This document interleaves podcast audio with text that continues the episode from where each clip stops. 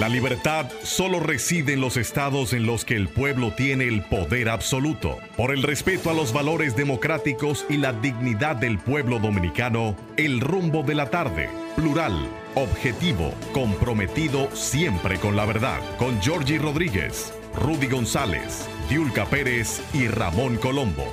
Los poderosos ya están en el aire. Buenas tardes, República Dominicana. Aquí están los poderosos Rudy González, Olga Almanzar y Georgie Rodríguez. En la parte técnica, Sandy Guerrero y Juan Ramón Gómez, que no es millonario por un día. Buenas tardes amigos, estamos en Rumba 98.5 FM en la capital dominicana y Premium 101.1 FM en Santiago para toda la región del Cibao. Buenas tardes. Buenas tardes, buenas tardes a toda la audiencia. Eh, darle las bienvenidas formalmente a toda la audiencia que sigue el rumbo de la tarde por esta rumba 98.5 FM y darle la, el saludo también a un invitado especial que está por ahí, alguien de nuestro afecto y de, mucha gente que siempre llama todavía preguntando, ¿y el disidente? Señores, ahí está Juan TH, Juan Taveras Hernández, un saludo, un abrazo. Fundador de este programa. Así es, de los originales poderosos. Sí, señor. Pero ese señor. Diga algo.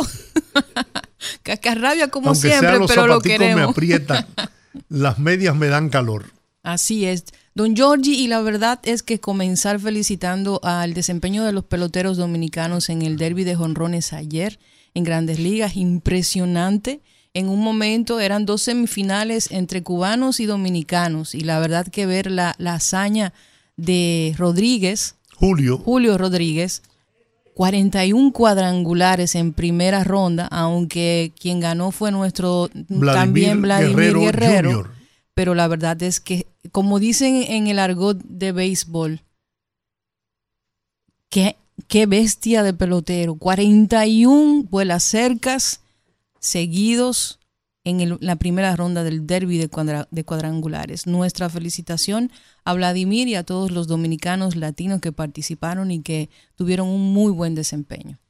Bueno, yo quiero, me reintegro hoy al programa después de unos eh, días de asueto y de unas vacaciones que tuve la libertad de tomarme para visitar a mis hijos, tres de ellos que viven en el estado de Texas, eh, específicamente en Dallas, la ciudad de Frisco, y mis nietos, y agradecer de verdad, de corazón, porque si no hubiese sido así era imposible haberme ausentado a Nelson Encarnación, periodista de larga data, un profesional de muchas condiciones, de mucha preparación, que tuvo la gentileza y la solidaridad de sustituirme aquí en el programa para que yo pudiera tomar esos días y encontrarme con mis hijos. La pasamos muy bien con don Nelson, la verdad que don Nelson, como, como me escribió más tempranito, eh, ofreciéndome que tenía un amigo nuevo. Yo quiero reiterarle que también tiene una amiga nueva y que tiene aquí muchos amigos en el rumbo de la tarde. La verdad es que fueron unos días en, en los que pasamos muy buenos momentos, momentos junto a Nelson Encarnación. Si nos está escuchando, don Nelson, un gran abrazo, un fuerte abrazo y esperamos poder verlo de nuevo por estos lados. Así es. Nelson es un periodista de Nine inmensa experiencia, eh, ha laborado en los principales medios del país y además una, persona con, con muchas, muchas cualidades. Y además como ser humano, un extraordinario amigo. Así que gracias Nelson por esta oportunidad que me diste de poder ir a visitar a mis hijos, mis nietos. Tenía ocho meses que no, no, me encontraba con ellos y la pasé muy bien. Estuve en, Texas, en Dallas. De ahí fuimos a conocer a la familia del esposo de mi hija, que están recién casados y que ellos también, ella es la más pequeña, vive en Dallas ahora, está haciendo su especialidad y es graduada de psicología aquí en, en Unive. Y entonces fuimos a conocerlo y señores, miren, el estado de Utah es otra cosa. Eso es un pedazo aparte de los Estados Unidos. Un estado que tiene en estos momentos, según me dijeron, el principal desarrollo económico de los Estados Unidos. Pero además de eso, un estado con que, donde apenas viven algo menos de 4 millones de, de habitantes. Fue fundado en el desierto por los mormones y esa gente han ido construyendo un estado que es eh, de verdad envidiable. Yo nunca he pensado vivir en los Estados Unidos y ni en ningún otro sitio. O sea, yo soy dominicano y de verdad que yo no puedo vivir fuera del país. Yo no sé. Yo me paso cinco o diez días fuera y se me mete la cosquillita esa. la de Juan Luis. De regresar, sí. Pero la pasé muy bien y es impresionante los avances. Miren, yo vi un, un mall, que es un centro comercial bajo techo, en esa, en Salt Lake City, que yo no sé si habrá otro igual, pero yo, en, por lo menos en los lugares que he ido, no he visto un mall como ese. Algo extraordinario y es propiedad de los mormones. Y el, el salón de conferencias donde realizan los cultos tiene capacidad para 21 mil personas. Buenas noches. No se, no se ha despertado. Rudy, Rudinator acaba de hacer su entrada. señora mayor tenemos licencia. Eh, señor. Un auditorio donde dan los, los, los cultos, ¿no? Con capacidad para 21 mil personas. Poseen el órgano, instrumento musical, el segundo órgano más grande del mundo. El primero está en Rusia. Y es algo impresionante. Un coro compuesto por 300 voces.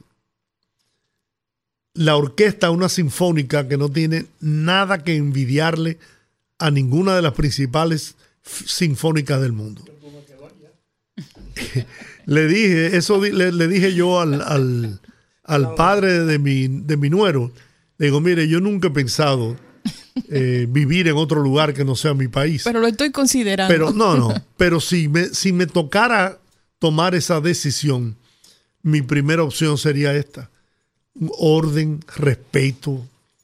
La criminalidad es prácticamente cero. No hay tapones. No hay tapones. No hay, no hay criminalidad, como te dije. No hay tornados. No hay No llegan los huracanes.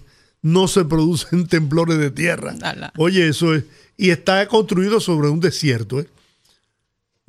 Todavía ahora, julio, mediado de julio ya, las montañas en su cúspide están forradas de nieve.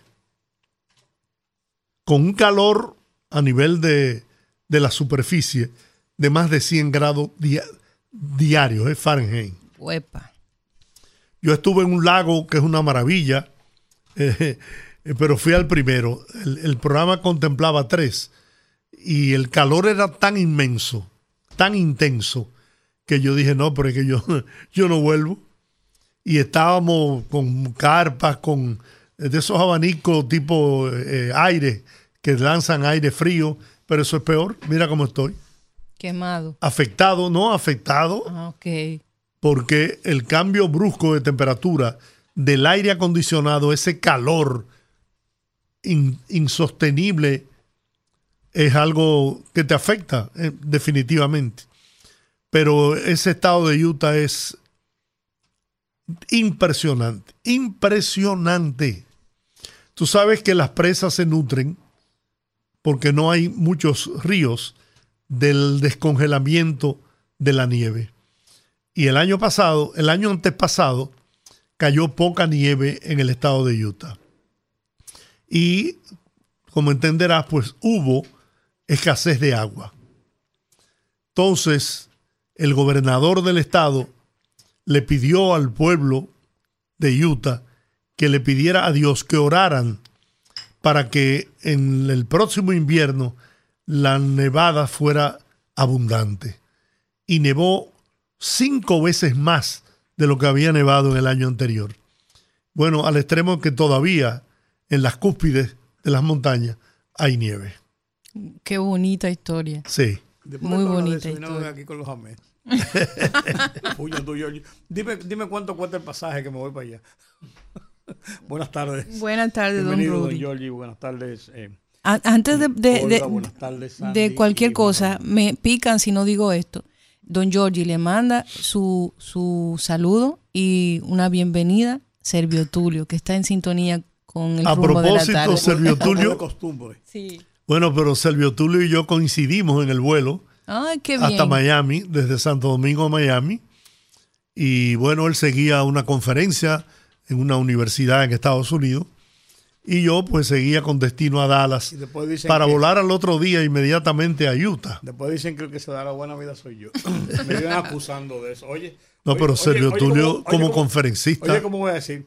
Estos dos.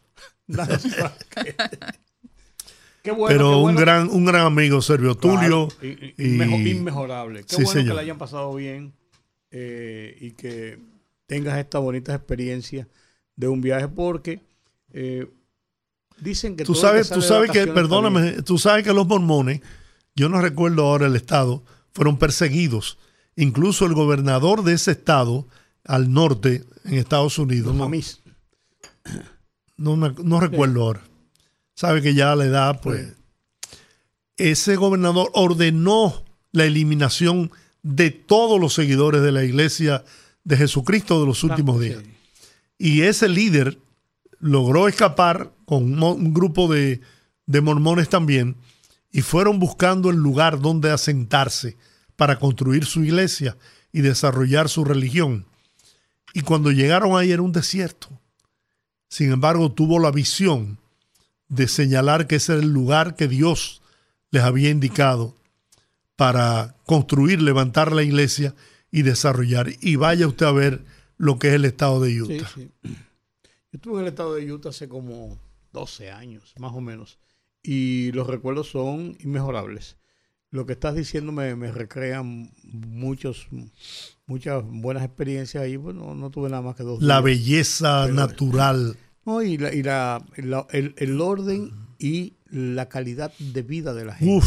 Uno diría, bueno, hay cosas con las que yo no podría vivir después que estoy en otra, en otra parte del mundo con otras, con otras eh, formas de vida, pero se ve lo felices y lo, lo confortable que es para ellos esa vida y eso es lo mejor. Yo me quedé sorprendido, las puertas abiertas. Sí, sí. No, cierran las puertas. Igualito que aquí. no, que aquí que en, que en todas partes del mundo. Igualito que aquí. Sorprendente. De verdad que la pasé bien. Le agradezco eso a, a los padres del esposo de mi hija, a, Josué, y bueno, ya habrá oportunidad de encontrarnos otra vez. Así sea. Y qué bueno tenerlo aquí con nosotros. Mucho, mucha gente de la audiencia llamando y siempre preguntando. Sí, me extrañándolo. Pero aquí estamos. Alguien preguntó uno de los días que, qué te pasaba. Que por qué no me quedaba por allá. Y digo yo, no, yo lo que le dije fue, le contesté, bueno, él quiso irse yo no tengo la menor idea, no le dijo nada a nadie aquí, yo no sé si Olga sabe algo. Yo sabía, yo No le dijo nada a nadie y se fue. Pero como esos son rabietas de viejo, miren que yo hice una rabieta los otros días y tuve un mes y medio fuera, él hizo la suya ahora. Entonces después le dije, no, él está visitando sus nietos y sus hijos. Esa no fue una rabieta, no haga otra. No, no, yo ah. decirlo para ponerlo en contexto antes que me dijeran, ¿y a ti? ¿Y por qué tú te fuiste? Pero que bueno, la pasamos de lo más bien y oía tu comentario sobre Nelson Encarnación. Corroboro 100%. Eh, una vez más tuve la oportunidad de trabajar con Nelson. Comenzamos juntos en el periódico El Caribe. Sí. Los años 70, él llegó allá en finales de los 70, ya yo tenía casi 10 años en el Caribe. Yo comencé en el 67, octubre del 67. Ustedes lo oyen lejos, pero es verdad, a mediados del siglo pasado, así como ustedes lo oyen. Y Nelson llegó al Caribe a finales de los 70, 78, 79, por ahí. Hicimos, trabajamos juntos. Después él tomó otros rumbos. Yo finalmente después me fui al grupo Listín, que son los dos únicos grupos en que yo he trabajado como periodista directamente y allí llega la posición de director del periódico Última Hora. Pero Nelson y yo siempre hemos mantenido ese estado de relación de compañeros de que desde jovencitos comenzamos en esta labor del ¿Estuvo en el Nacional también? Sí, sí, muchos años en el Nacional. Él tuvo muchos años en el Nacional. Después Nelson estuvo en Radio Mil. Nelson estuvo, yo creo que estuvo en Popular también. Y creo, si mal no recuerdo, fue en El Siglo o en La Nación, en uno de esos dos periódicos estaban juntos también, que creo que él trabajó. Él trabajó muchos años en el Nacional principalmente. Nelson es un periodista muy, muy acucioso, muy depurado, muy eh, eh, detallista de estos, de estos periodistas que no son tirados a la que viene, sino que se preocupa por hacer una buena, una buena historia, buscar los elementos. Bueno, tenemos una formación que eso es lo que se exigía en el periódico El Caribe. Fue una, fue una de las Germán Emilione fue una escuela. Claro, una de las grandes escuelas, y Cuchito Álvarez y don Jaime Locual. Fue una de las grandes escuelas de el, del periodismo dominicano. Y allí hicimos, hicimos labores juntos. Nelson llegó al Caribe ya cuando nos habíamos mudado de la calle El Conde, que nos mudamos en 1975 para Los Prados y de ahí después se hizo Teleantillas al lado, que era propiedad de, Germán Ornes, del grupo Bonetti y de eh, Alejandro Rullón. Esa era la propiedad de Teleantillas inicialmente. Pues estaba en los terrenos que tenía el periódico El Caribe también y Nelson también y yo participamos en la fundación de Teleantillas y de todo el desarrollo en la parte periodística, porque había una parte artística nosotros no teníamos vela en ese entierro, pues sí en la parte periodística, que era una de las bases principales de esa estación de televisión. Ahí estuvo en la lectura de noticias J. Peramanso. J. Peramanso Jr., claro que, que paz descanse. Sí, Manuel Severino, Bernardo No, no, no, perdón. J está vivo. No, J está vivo. El que murió, fue su hermano. Su hermano, sí, dueño del el restaurante El Gallego. El Gallego, sí, allí estaba así. Eh, Manuel Severino, Bernardo Prat, estaba Margarita Enríquez. Bernardo Prat. Sí, Margarita Enríquez estuvo allá. Eh, Gran amigo Bernardo. Sí, hubo, un, grupo, de, inclusive de, personas jóvenes que comenzábamos en la televisión. Yo nunca había hecho televisión hasta ese momento. Y, y, Nelson estuvo allí también dentro de ese equipo de periodistas. Nelson comenzó cubriendo la Policía Nacional, recuerdo como ahora, que era la fuente por donde entraban, entrábamos los novatos yo nunca cubrí la Policía Nacional, pero tuve que ir dos o tres veces a cubrir conferencias de prensa o a sustituir a algún compañero. Nunca lo tuve como fuente, pero era la fuente donde realmente se comenzaba. Había que hacer noticia ahí. ¿Recuerdas a el chino Diegue? Claro que sí, sí, sí, sí. Diegues era el jefe de producción. De Teleantillas. De Teleantillas de producción, sí. Él fue el creador de Fiesta, ¿no? Sí. Sommer Cardoso. Claro, Con Sommer. Bueno, Sommer era el jefe de producción, el que manejaba todo lo que tenía que ver con la producción, pero jefe de programación de esto. Diego era el hombre de las ideas, venía de, venía de Estados Unidos, precisamente cubano, venía de Estados Unidos y con mucha, cubano o mexicano. Creo que cubano. Yo creo que cubano, sí. Con mucha, con mucha experiencia. Fue un grupo interesante, importante, que vino de, de Estados Unidos contratado para Teleantillas que marcó en ese momento un antes y un después de la televisión dominicana. Transformó la televisión en el país. Sí, y obligó, obligó a, hacer mejoras. Bueno, ahí, surgieron figuras como Olga Lara, Viquiana, Tati Salas. estaba el show de Johnny Ventura, Fiesta. El show de Johnny lo dirigió Fiesta. Fiesta. Lo dirigió Ramón Aníbal Ramos también. Eh, era un, tremendo canal, un tremendo canal. No, y una señal de primera. Sí, sí, sí. Era, también, marcó en la cobertura periodística, marcó eh, nuevas pautas. Ahí se comenzaron a hacer las transmisiones en vivos, en vivo de nosotros los periodistas en la calle. Tiro en vivo. Eh, sí, no, y haciendo, y haciendo, presentando las noticias, haciendo cortes en el centro y despidiendo las informaciones en la calle, que después se pasaban a un, a un BTR y entonces se, se montaban. Y Era, era, interesante. Allí teníamos un programa. ¿Sabe quién comenzó con nosotros allí? Marielena Núñez. Marielena, sí. Marielena Núñez eh, comenzó, teníamos un programa que se llamaba Temas del Presente. Era un programa de investigación, cuatro temas de investigación profundo, con todos los recursos que tenía Terantilla, un programa de lujo. María Elena y yo éramos precisamente los, no voy a decir las estrellas como reporteros, porque había todo, era todo un, equipo, pero nosotros éramos los hombres y mujeres de la calle. Lo que buscábamos la historia, hacíamos la historia, montábamos la historia, hacíamos las presentaciones, eh, que después se elaboraba en estudio y todo esto. Programa muy acabado que marcó tendencia en ese tipo de programas de investigación. No, definitivamente Teleantillas innovó la televisión en la República Dominicana. En su momento, claro, y trazó las pautas de lo que después siguió siendo la, profesionalización de muchos de los que trabajaban en la televisión dominicana y además de los nuevos cambios de lo que estaba viviéndose en el mundo. Nosotros comenzamos, yo recuerdo, eh, teníamos el programa de ABC, Good Morning American, que lo repetíamos por la mañana con una traducción que se hacía desde los Estados Unidos, desde Nueva York, un programa de ABC, donde estaba Peter Jennings y, John Anderson, y nosotros eh, teníamos una, una suerte de escuelita, por así decirlo, en la que Diegues, el Calbucia, varios de, los, de, los, Hay un amigo que, fue clave en la, en la dirección de cámaras y en la producción, y a mí se me ha ido el nombre ahora. Me mata porque es un amigo entrañable. Bueno, es que yo tampoco recuerdo algunos de los nombres. Entonces, eso de ver Good Morning American todas las semanas, hacíamos una suerte de ejercicio. Estaba Antonio Emilio Ornes, que era como el jefe de, el director del departamento de prensa y el jefe de redacción era Antonio Gil. Apellido Durán. Ah, claro, te voy a decir como. Sí, sí, sí, sí, lo estoy viendo. Sí. Lo estoy viendo, chiquito. Bajito, gordito. Sí, espera. Ay, Dios mío. yo recuerdo. Y entonces hacíamos una suerte de revisión de Good Morning American, de cosas específicas, para instruirnos de cómo trabajar con la televisión moderna.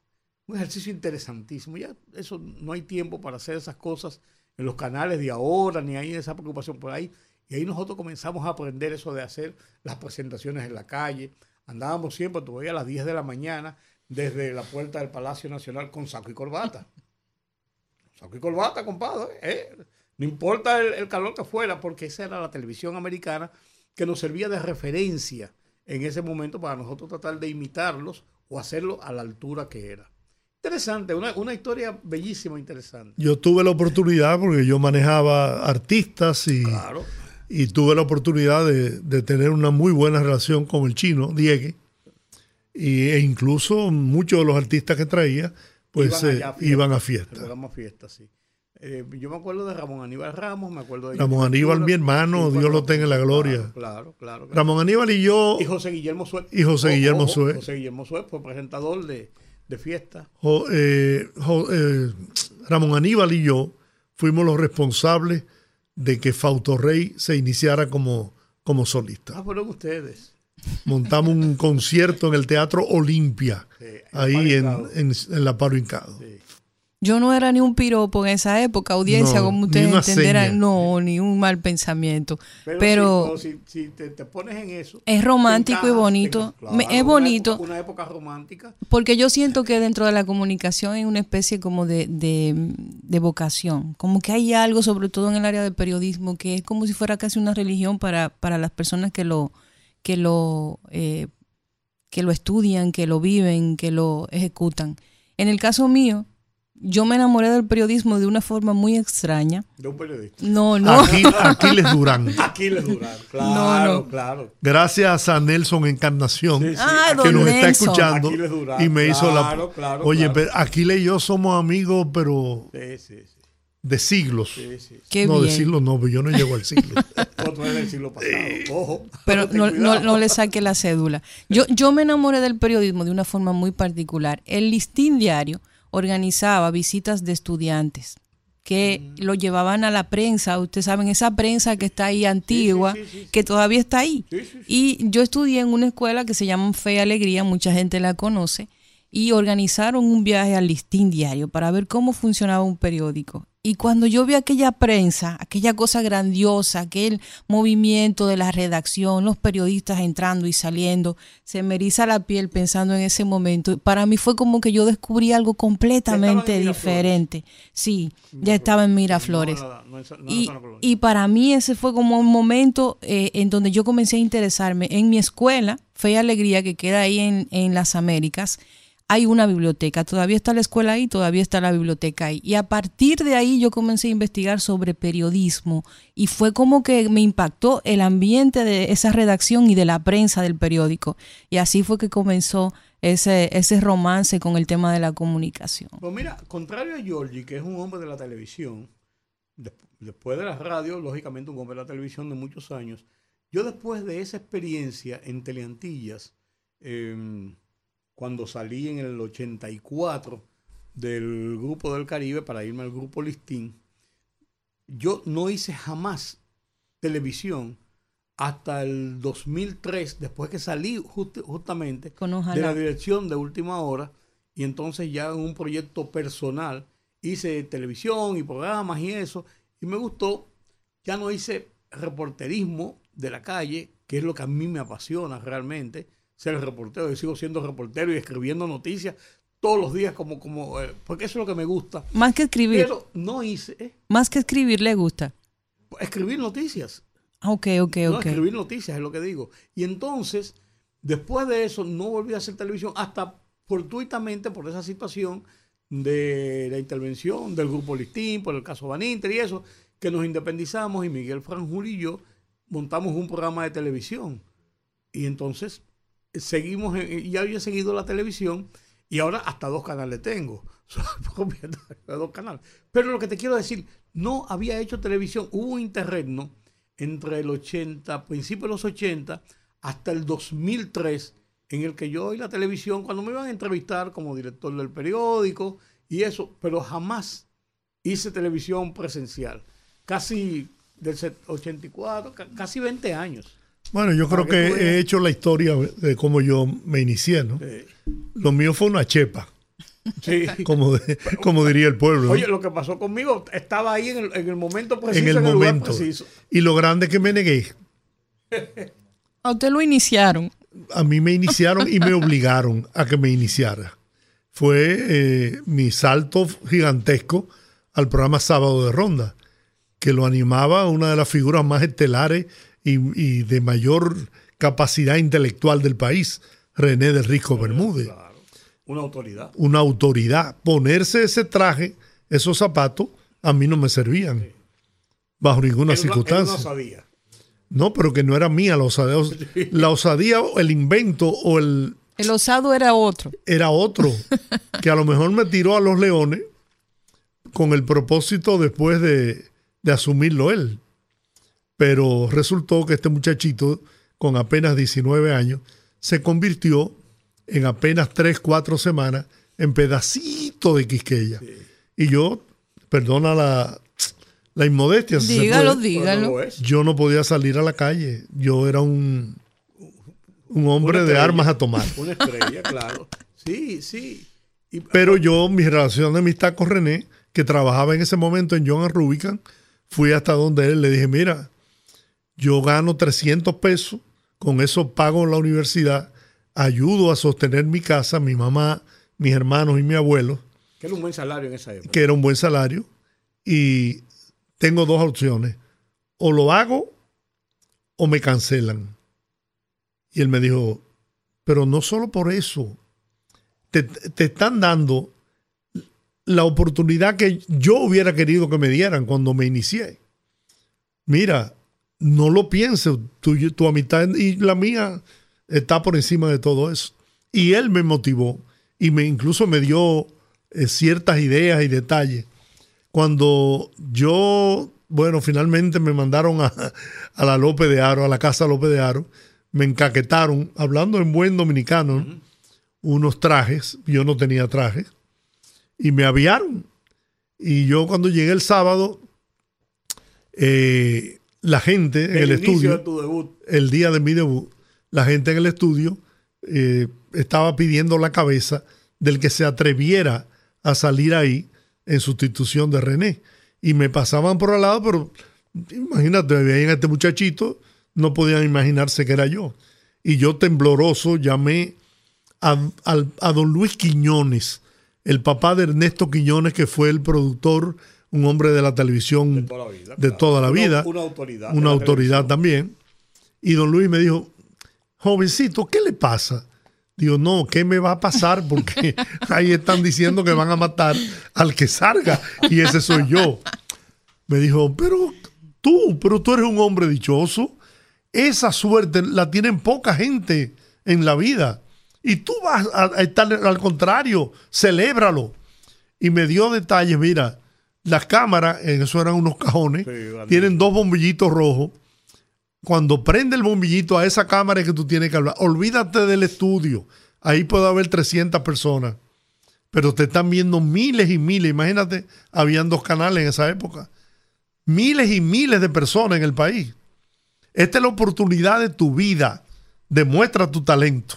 Y ese señor me empujó prácticamente cuando empezó la orquesta de, de Papa Molina con su tema. Yo salí ahí con que el saco se me puso más chiquito. Me recibieron con cáscara de guineo, bagazo de China, cuánta cosa te puede imaginar. Y el abucheo no me dejaba hablar. Pero yo presenté mi orquesta, que era lo que iniciaba el programa. Vinicio Franco con el merengue de ese tú que tú que que tú que tú que tú, que él movía el dedo. El mago de la media voz. Ese día el artista internacional era La Lupe. Bueno, cuando presenté La Lupe, los ánimos como que se apaciguaron. Era, era, sí, era un programa de cuatro horas y terminé. Eh, el lunes me mandan a buscar de la dirección del canal, Ramón Lorenzo Pereyó, y me dice, mijito, tú, tú vas a quebrar ese programa. Todos los anunciantes se salieron, menos Bermúdez. Y Bermúdez ha dicho que va a asumir el costo de la producción. Pero eso no basta. Si en cuatro o cinco semanas yo voy a tener que sacarte. Digo, no, pero me puedes sacar ahora. Yo no, yo no tengo afán en eso. Hay que esperar. Y mira, eh, no solamente que Bermúdez, gracias a don Miguel Garrido, me contrataron como su locutor exclusivo. A las cuatro semanas yo me inventé el eslogan de pedacito de Quisqueya, Bermúdez pedacito de Quisqueya, y la gente me conocía en la calle por eso.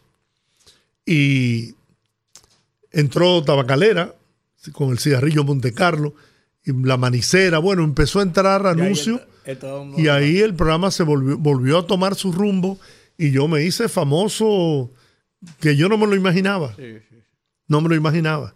Y eso se lo agradezco a Adriano Rodríguez, que me llevó de Radio Antillas.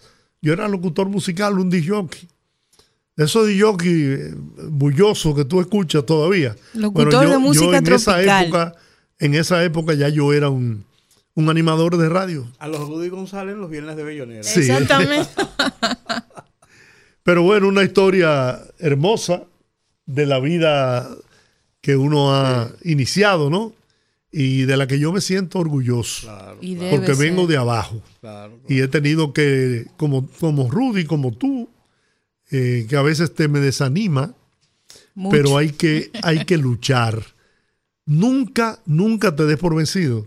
Si yo en ese momento me, me niego y no lo hago, ¿dónde estuviera yo? Quizás. Así es. No, y son historias, son historias para, para que, todavía funcionan para las generaciones anteriores, para la generación de ustedes, para mi generación, para las generaciones más recientes. Con mucha frecuencia a veces el estado de cosas hace que la gente piense o, pierda esa, ese, ese concepto de que el esfuerzo engendra resultados. Me abrió y sigue siendo así. Me abrió tanto el horizonte que incursioné en negocios que yo en mi vida, en, el, en, el, en la parte del arte, ¿no? me hubiese imaginado. Llegué a ser hasta empresario disquero y exitoso, ¿eh? El pájaro herido, la doncella, hice producciones a dúo de Omar y Tati, una belleza de, producción y además empresario artístico, manejé orquesta, manejé al solista, traía los artistas principales en esa época. Gloria, eh, perdón, Olga Guillot, Blanca Rosa Gil, Roberto Llanet, Tito Rodríguez, eh, Felipe Pirela, las estrellas de ese momento. Felipe Pirela. Y por un empujón que tú no te lo esperabas. Que no me lo esperaba. Ese empujón te puso en el camino. Claro. Que después desarrollaste. Atreverse, Así es. atreverse. Así es. El empujón no lo está dando. No, Olga estaba muy preocupada la semana pasada. Yo voy a llamar a la pausa ahora. Estaba preocupada la semana pasada porque en algunos días hicimos, tomamos la primera hora para hablar de esto de la vida, del desarrollo del periodismo, de, de cómo realmente hay, eh, cómo se ejerce el periodismo en muchos, en muchos aspectos en esta época. Y hablaba Olga y decía, no, porque... A mí me encantó, tú, ¿eh? Tú eres una autoridad. Bueno, yo soy una autoridad por el tiempo que tengo. Son 54 años de periodismo. Así es. Y después de haber dirigido los No, pero además, te, además te preparaste también. Claro, claro, claro. Pero lo que le quiero decir, esas experiencias ayudan a las nuevas generaciones y a mucha gente a entender muchas veces cuáles son las diferencias de aquella vida, de esta vida. ¿Por qué nosotros decimos muchas veces que el periodismo era romántico, Giorgi? Era una forma diferente, con sus peligros, con sus virtudes y defectos. Eh, había una forma diferente porque había un objetivo diferente. Las cosas han cambiado, yo no le critico a quien hace su, ejerce su profesión de una forma en este momento, pero a mí me gusta más la anterior. sí, señor. Y me quedo corto con la historia porque hay una figura español dominicano a quien le tengo gratitud hasta allá, hasta allá en el cielo. Es a don Tony Prasventó, don Antonio, Don que me Pras. hizo, me hizo tomar la decisión. Yo estudiaba arquitectura. Y un día se sentó conmigo, Pusizo y yo éramos hermanos, su hijo, y su madre, eh, todo. Yo en esa casa comía quizás dos veces a la semana, estudiando con, con Pusizo, estábamos en el mismo curso. Y un día me dijo, cuando terminamos de comer, me dijo, Georgito, quiero hablar contigo. Pusizo le dice, papá, deja a Georgie tranquilo. No, no, pero es, es a conversar. Me llevó a su taller en la parte de atrás de la casa, ahí en la Lope de Vega, que estaba detrás de lo que hoy es la cadena. La cadena. Sí, sí. Y se- nos sentamos en dos banquitos. Y me dice, mira, yo no tengo dudas de que tú te vas a graduar de arquitecto. Tú eres una persona, un joven con habilidades altamente impresionantes. Tú te vas a graduar. Ahora sí estoy seguro que tú vas a ser el peor arquitecto de la República Dominicana. Mira, no quiero influir en ti. Si yo fuera tú, estudiaría negocios. Porque en ese momento yo estaba junto con Pusizo organizando un reinado en la UMPU, mis UMPU 70, que a la reina le donamos un carro, un Toyota Corolla, y levantamos un dinero con lo cual se inició la construcción del primer local en el campus 2 de la UMPU. Pero esto es Lo que es el motivo campus de la UMPO ahora. que es el campus, exacto, claro. era el 2. Pero esto será motivo para otro programa. Ahora hay que ir a la pausa porque entonces sí no cobramos. Sí. Y yo te voy a decir una cosa, es verdad que es romántico el periodismo, pues hay que pagar en el supermercado. Así Amén, es. así Vamos a la es. pausa, Sandy. Fogarate en la radio con Ramón Colombo. se titula Falta audacia. Después de la absurda prohibición de que la diáspora haitiana proteste en masa contra lo que ocurre en su país, en demanda de la solidaridad mundial para el restablecimiento de la paz y el Estado de Derecho en su país, cabe bien una pregunta tonta. ¿Sería prohibida también una manifestación en igual sentido que sea convocada por organizaciones dominicanas a la que inevitablemente se sumaría esa diáspora silenciada? Lo cual provoca otra pregunta no menos tonta. ¿Es que la política de nuestro gobierno respecto al caso haitiano se limita a levantar el famoso muro fronterizo y deportar inmigrantes ilegales? ¿Cuánta falta de audacia? Fogarate en la radio con Ramón Colombo.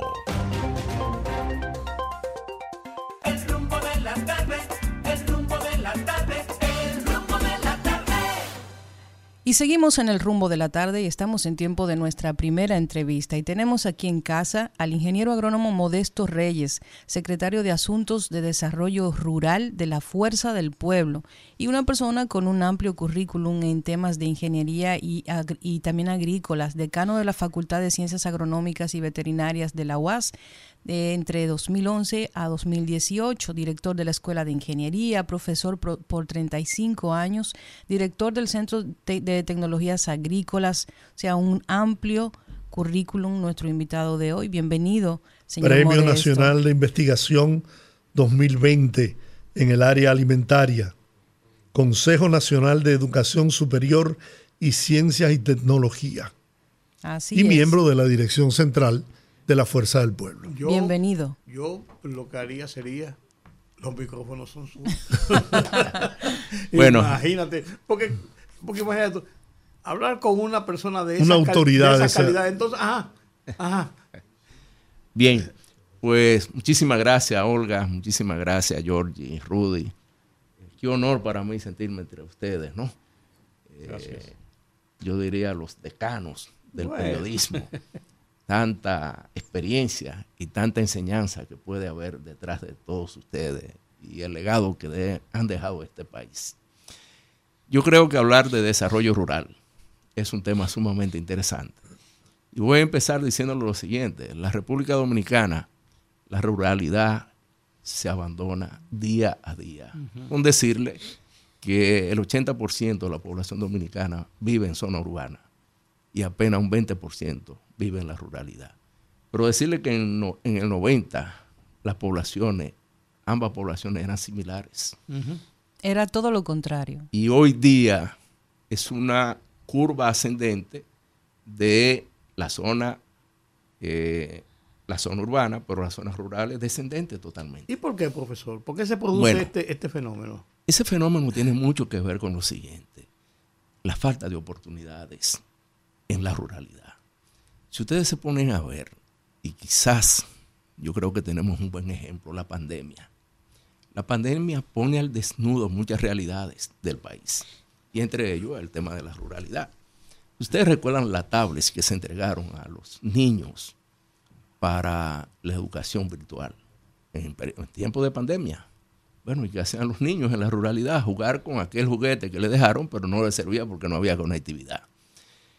El desarrollo rural, la gente está confundido y yo creo que es momento de nosotros aclarar aquí qué es la ruralidad. La ¿Y por qué ruralidad, llegó- ¿Por qué llegó eso? sí, Una gente dice que los motores, que sustituyeron a los burros. No, no, no, Sí. por así decirlo, que llegó la tecnología, la modalidad, la, modernidad a- a- a- al campo. no, le voy a decir que, por ejemplo, Déjeme poner un...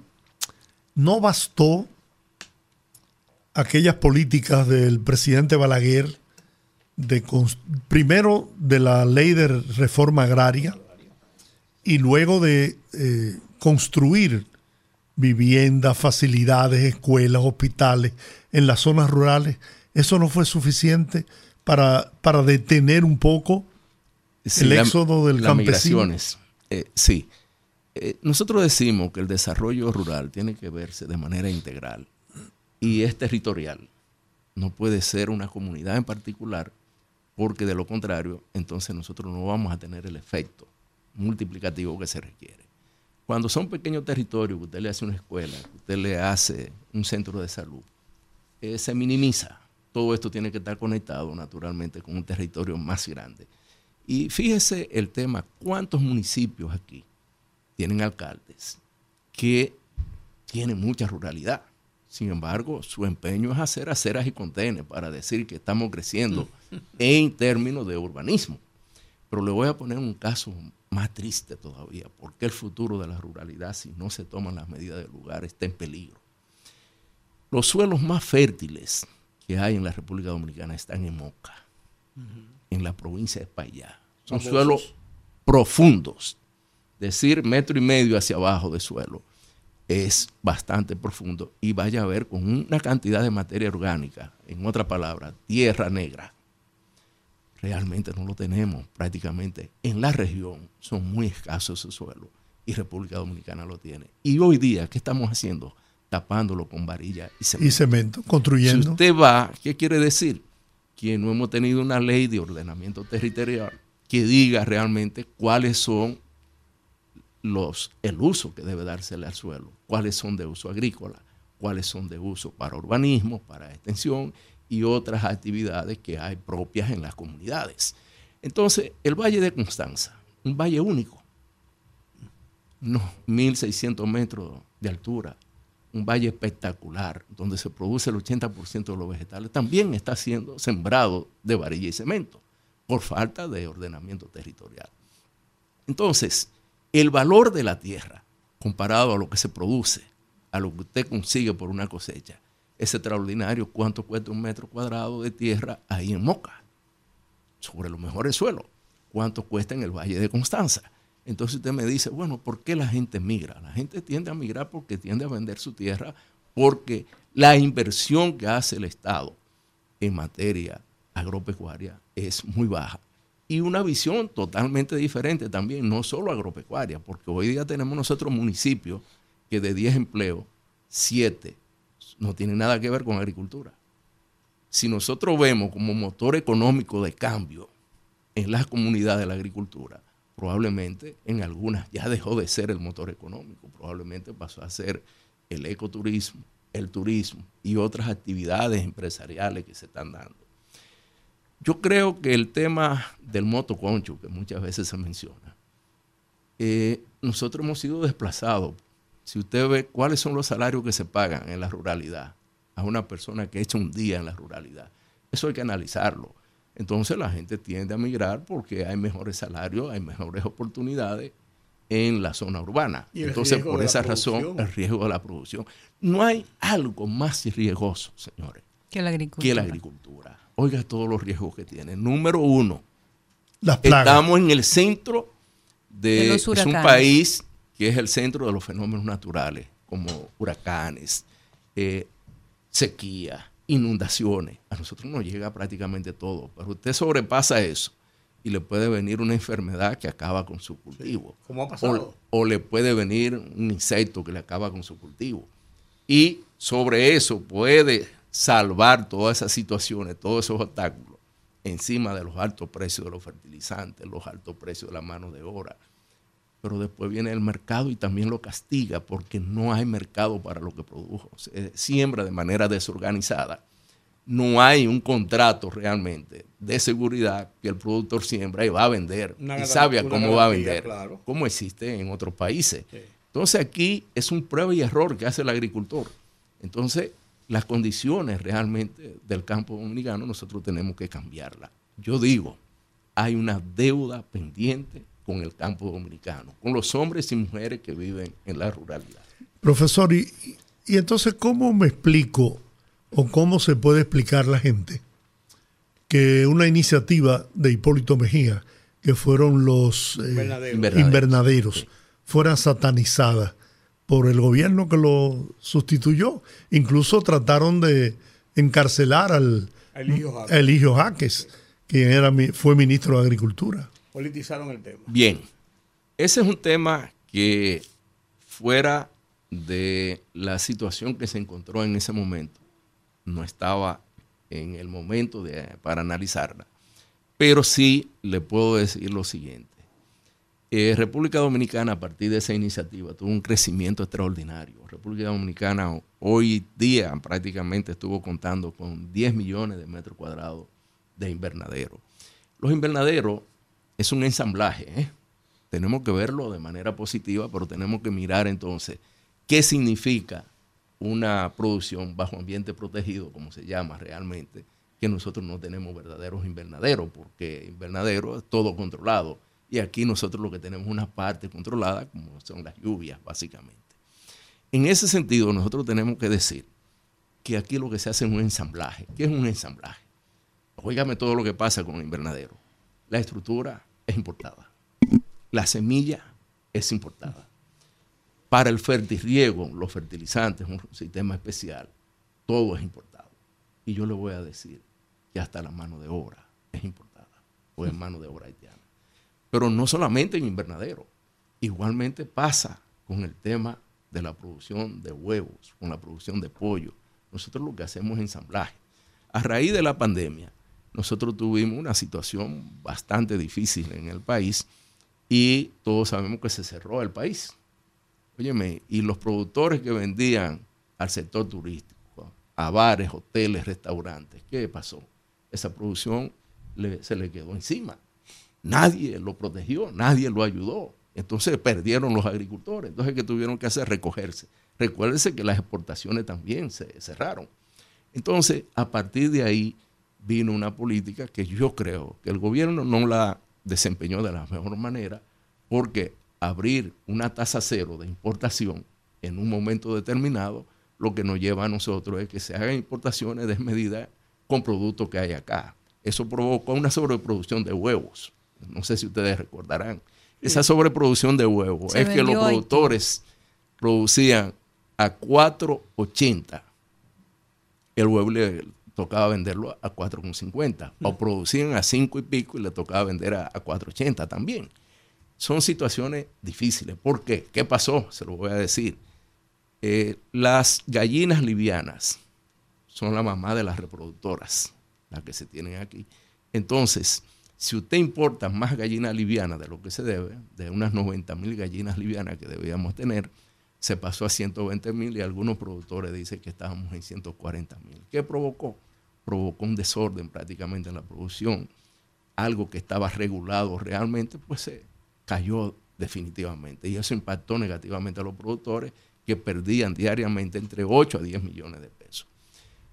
Un fondo especial que se colocó tasa cero, 5 mil millones de pesos, ustedes recordarán esos 5 mil millones de a tasa cero no fue a todos. Los productores del Bajo Yuna, pequeños y medianos productores, se quedaron mirando dónde era que estaban. Como lo que acaba de llegar, 119 mil millones del, encaje legal.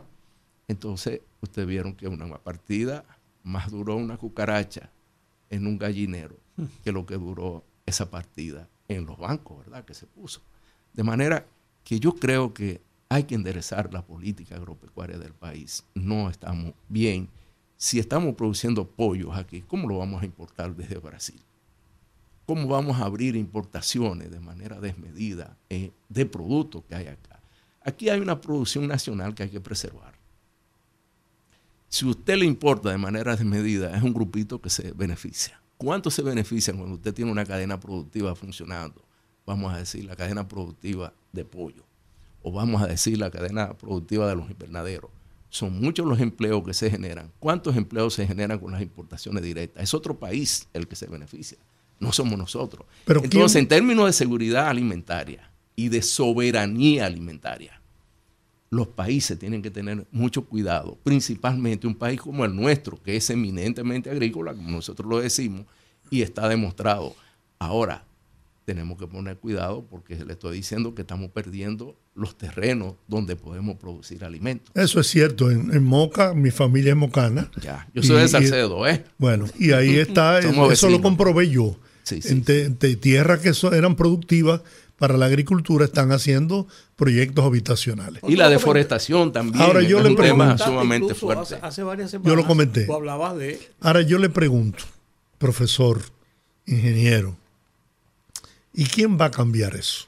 Naturalmente, es una nosotros los dominicanos, el pueblo dominicano, tiene que luchar por esta parte y usted sabe que la única manera de llegar al poder es a través de uno de los partidos. Yo soy miembro de un partido, soy miembro de la Fuerza del Pueblo y titular de la Secretaría de Desarrollo Rural y yo entiendo que en un próximo gobierno estas son tareas que deben atenderse. Todos los gobiernos tienen que ponerse a una en esta parte, porque es el bienestar del pueblo dominicano lo que nosotros andamos buscando. Y le pregunto, porque al PLD, eh, que es lo mismo que la fuerza del pueblo, aunque se separaran. No necesariamente. Bueno, pero Leonel eh, Fernández fue el líder. No, necesariamente. Después lo podemos discutir, pero Fuerza del Pueblo es un nuevo partido. Es un nuevo Yo le puedo decir, es una fusión de gente que viene de Partido de los Trabajadores Dominicanos y gente que viene. No, no, pero, eso no tiene. Eh, realmente, no, lo digo de manera despectiva, al contrario. Sí, eh, pero es un nuevo partido. El, PRD dio, eh, parió muchísimos sí, partidos sí, políticos y eso no, no quita méritos. no- no es la parte de Pero lo que yo digo es, el presidente Fernández, mi amigo, Ya. eh, líder por muchos años del PLD, gobernó tres periodos la República Dominicana y, y su partido, él llevó al poder, para desgracia de este país, a Danilo Medina y tampoco hicieron nada. Entonces, ¿cómo podemos... Te dice el PLD no hizo nada. No, el PLD no hizo nada eh, en manos de Leonel y en manos de Danilo. Ok. 12 y 8 Le, años. le re- le respondo en parte esa. Yo recuerdo 2003, 2004, ocurrió el tema de la quiebra de los bancos. Ustedes recordarán el tema de Baninter, lo que pasó. Usted sabe en qué se convirtieron los supermercados de la República Dominicana En la casa del terror. la casa del terror. Pero usted sabe, solamente en el renglón bebidas, alimentos, bebidas no alcohólicas, tuvimos una inflación de 78% en ese renglón. Nunca antes visto. La economía de la República Dominicana cayó. ¿Cuánto estuvo la moneda, el cambio? Estuvo altísimo. Nosotros teníamos 60, 70 pesos por un dólar. Entonces, usted tiene que reconocer que entra el doctor Leonel Fernández y las cosas comenzaron a cambiar. Hubo crecimiento sostenido y al doctor Leonel Fernández le tocó nueva vez tratar con otra crisis. Usted recuerda el tema de la burbuja de las hipotecas en Estados Unidos. 2008-2009. 2008-2009. Entonces, se en ambos casos se manejaron esas situaciones de crisis que le tocaron a Leonel. Y le puedo decir, 2008-2009, una crisis más fuerte que la de la pandemia. Pero mire, esa Hay crisis, mucho que decir. ¿eh? esa crisis bancaria venía generándose desde gobiernos anteriores, incluyendo al gobierno, al primer gobierno del presidente Leonel Fernández. Hay que decir, aunque le pique a muchos, que Hipólito Mejía tuvo los pantalones de enfrentar esa crisis y de actuar como actuó, perjudicando a muchos intereses, lo hizo. Sin embargo, posteriormente, el mundo, porque hasta Estados Unidos lo hizo, cuando la quiebra de los bancos en Estados Unidos, adoptaron las mismas medidas que se adoptó en la República Dominicana. Y incluso la Asociación de Bancos del país hizo un reconocimiento público a Hipólito Mejía por la acción que tomó frente a esa situación que hubiera, de no haberse hecho, hubiese representado prácticamente el desplome del sistema bancario en la República Dominicana. Sin o el- sea, sí, porque hay que poner las cosas en la balanza, ¿no? Sí, ese- Ciertamente hubo todo eso que usted dijo, pero también eso tuvo aspectos positivos. Yo le podría decir, pues yo estaba aquí en el país eh, y recuerdo los dos primeros años de Hipólito fueron, Excelente. fueron muy buenos. Se lo puedo decir sin temor a No, no, equivocarme. porque eso es parte de la honestidad de- ahora, de un- de los dos persona. años siguientes fueron un desastre. Claro, eso es verdad. Y el desastre se vio por la falta de una política pública adecuada. La crisis pudo haberse manejado de otra manera. No pagando totalmente, 100%, sino usted podía pagar una parte ahora, una parte luego, pero Hipólito en esa parte se equivocó. Y hay que pensar en el pueblo dominicano. Hay que pensar en esas personas que están ahí, que son de bajos ingresos. Usted no puede pensar en los de más altos ingresos, que era lo que Usted sabía necesariamente que hasta la Fundación beneficiar. Global recibió todo el dinero que tenía en esos bancos. Eso no lo tengo.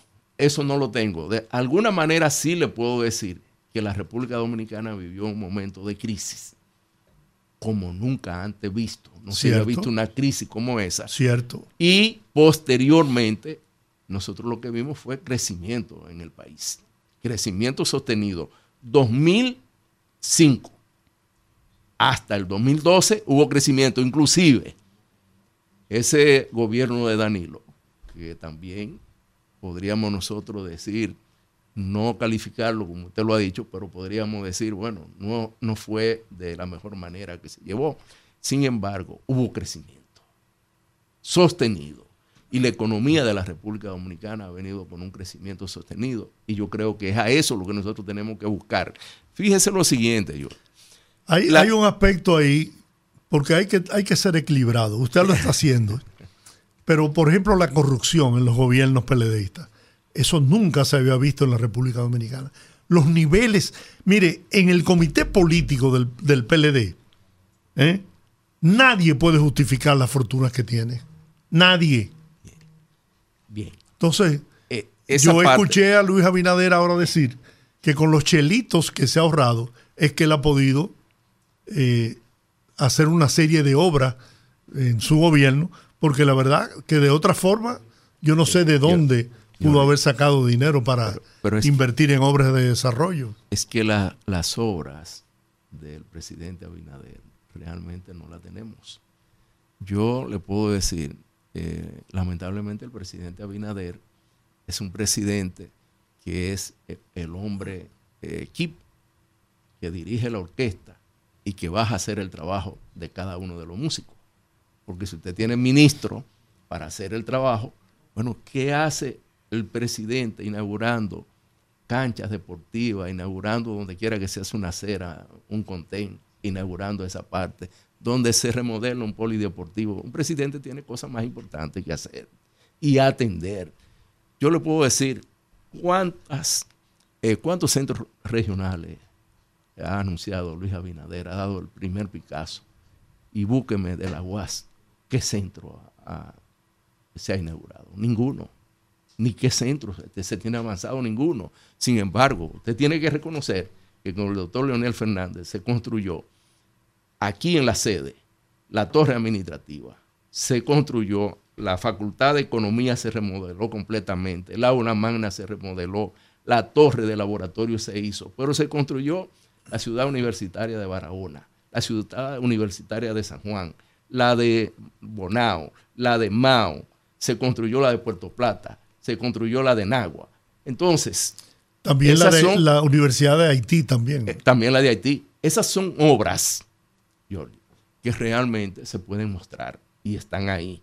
Y usted entra a una ciudad universitaria de esa y usted va a ver que son obras realmente No, construidas. porque nadie puede negar, incluso ha habido crecimiento económico desde, desde hace más de 30 años en la República Dominicana y han sido diferentes gobiernos los que lo han eh, propiciado. Pero el crecimiento económico acompañado de la corrupción bestial que padeció este país, bueno, había que sopesar si, si valió No, la no, pena. Nosotros no la justificamos, ¿eh? Y sencillamente entendemos que todo aquel que haya cometido algún hecho Claro, eso es responsabilidad de la individual. eh, individual y de la justicia, Claro. ¿verdad? Y de ninguna manera nos oponemos a que eso se haga. Ahora bien, nosotros somos un nuevo partido y estamos luchando por una esperanza diferente para el país, para que la República Dominicana haya más personas que de bajos ingresos puedan acceder a los alimentos, que en este momento tenemos un problema bastante serio. En el 2019 la canasta básica familiar costaba 20 mil pesos aproximadamente. Hoy día la tenemos cerca de 27 mil pesos, la canasta básica familiar. Pero el salario mínimo es 16 mil pesos. ¿Usted cree que lo de menos ingresos, ustedes que hablan mucho de economía en la parte del primer quintil, bueno, son los de menos ingresos, ¿verdad? Esa población no puede acceder a la canasta básica familiar. Aquí hay personas que están haciendo familia, que se están alimentando una vez al día y algunos que hacen dos al día. Entonces, no podemos negar que tenemos una situación. eh, en la seguridad alimentaria se define como lo siguiente. Tiene que haber disponibilidad, que la producción que debe de haber en el país. Pero No hay hay- una no parte no hay importante. abastecimiento en este Yo- momento. pero hay, una Hay desabastecimiento. No, pero hay una parte importante. Seguridad alimentaria quiere decir acceso a los alimentos. Y le puedo decir, se lo voy a poner tan claro como esto. De nada sirve que usted vaya a un mall de esto, que puede entrar cualquiera, y usted ve las exhibiciones que están allí, son excelentes, pero usted no tiene con qué comprarlo. Pero que Entonces, si esos malls no en venden, quiebran. Espérese, en, el, en alimentos, en alimentos, lo que le pasa a la población de menos ingresos es eso, realmente. Entonces, yo creo que nosotros tenemos que preocuparnos más, el Estado, el gobierno, porque le puedo decir que es lo primero en la vida, y usted tiene que saber lo que es así, es la alimentación.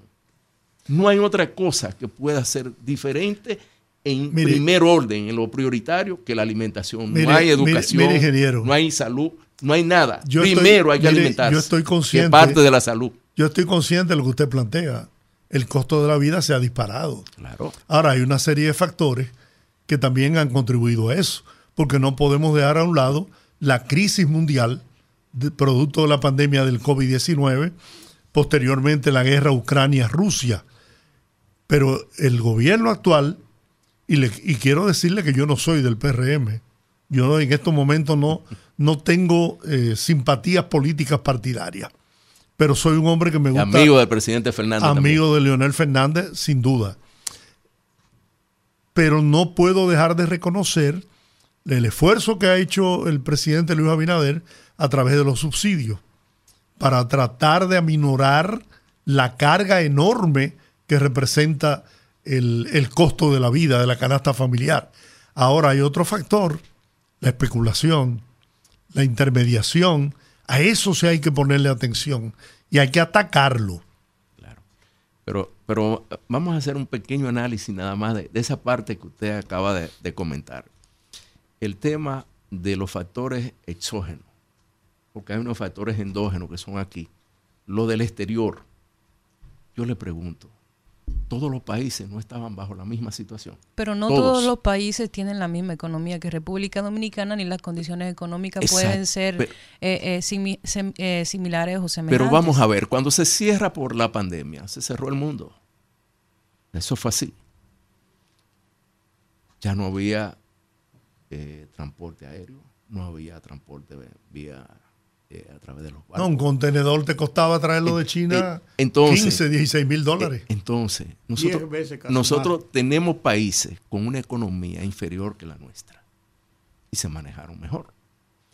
Eso es lo que nosotros llamamos que realmente República Dominicana ha tenido acceso a una gran cantidad de préstamos justificados por la pandemia y la, y la guerra Rusia-Ucrania. Sin embargo, no hemos tenido una inversión de calidad, que es lo que yo le digo. La inversión de calidad va a la producción nacional, a fortalecer la producción nacional, pero no va realmente a invertirse en áreas. Yo le voy a decir dónde estamos nosotros como economía. La economía de la República Dominicana está basada en tres aspectos importantes, básicamente, servicios.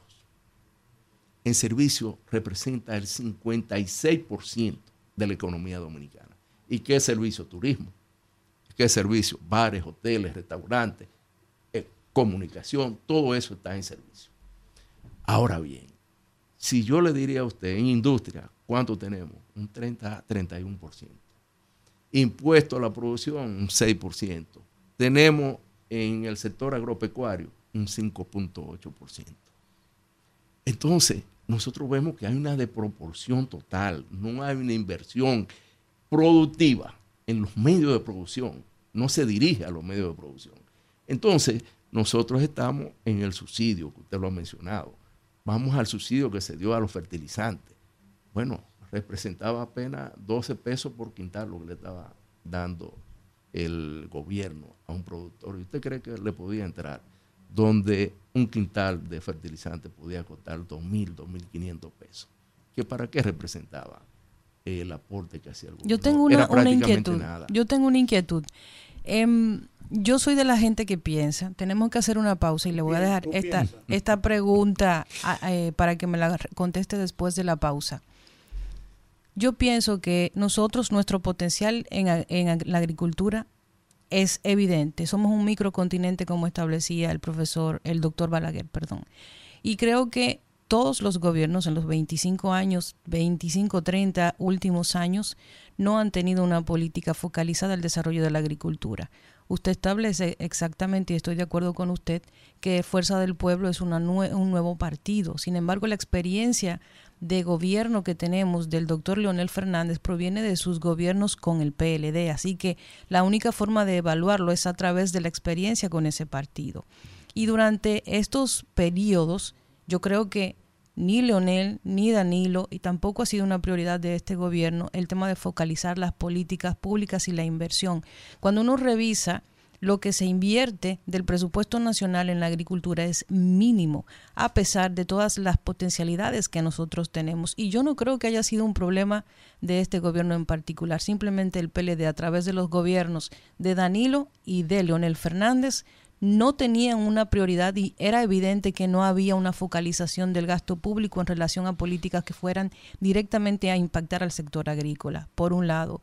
Por el otro, pienso que evidentemente hay países que les fue mejor en algunos aspectos en el tema de cómo manejaron la pandemia, sin embargo, yo pienso que una parte importante de lo que pasó aquí sí tuvo que ver. Yo creo que el manejo con el tema económico sí hay que darle cierto beneficio al gobierno de, eh, actual porque tomó riesgos que en, mucho, en muchos momentos fueron incluso criticados por los partidos de oposición y que si no se hubiesen tomado no habríamos tenido esta apertura de la economía y una economía tan frágil como la dominicana y tan dependiente no habría soportado estar cerrada por más tiempo. Entonces, yo creo que cuando uno saca el elemento político de la situación a nivel de, de, de, los gobiernos que han pasado en los últimos 30 años, incluyendo al doctor Leonel Fernández, uno ve que a pesar de la potencialidad que tiene el sector agrícola, no había una intención de desarrollo más que sostener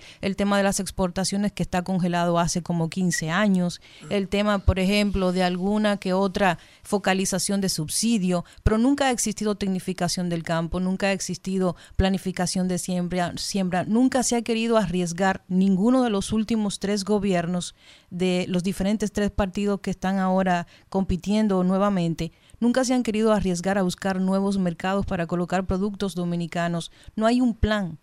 A pesar de que en el papel existen estrategias de desarrollo nacional que están contempladas también sectores como el agrícola, no hay realmente un plan de inversión y no lo han tenido ni los gobiernos de Danilo Medina ni del doctor Leonel Fernández y creo que tampoco es una prioridad en este momento. ¿Qué sería diferente en caso de que la gente decida pues comprar este nuevo proyecto de la Fuerza del Pueblo. Pero esa pregunta me la responde después de la pausa. Y aquí seguimos en el rumbo de la tarde. Yo le dejé a nuestro querido invitado una, una pregunta en el aire. Un análisis. Una tormenta de ideas. Una tormenta de ideas. Un periódico de última hora.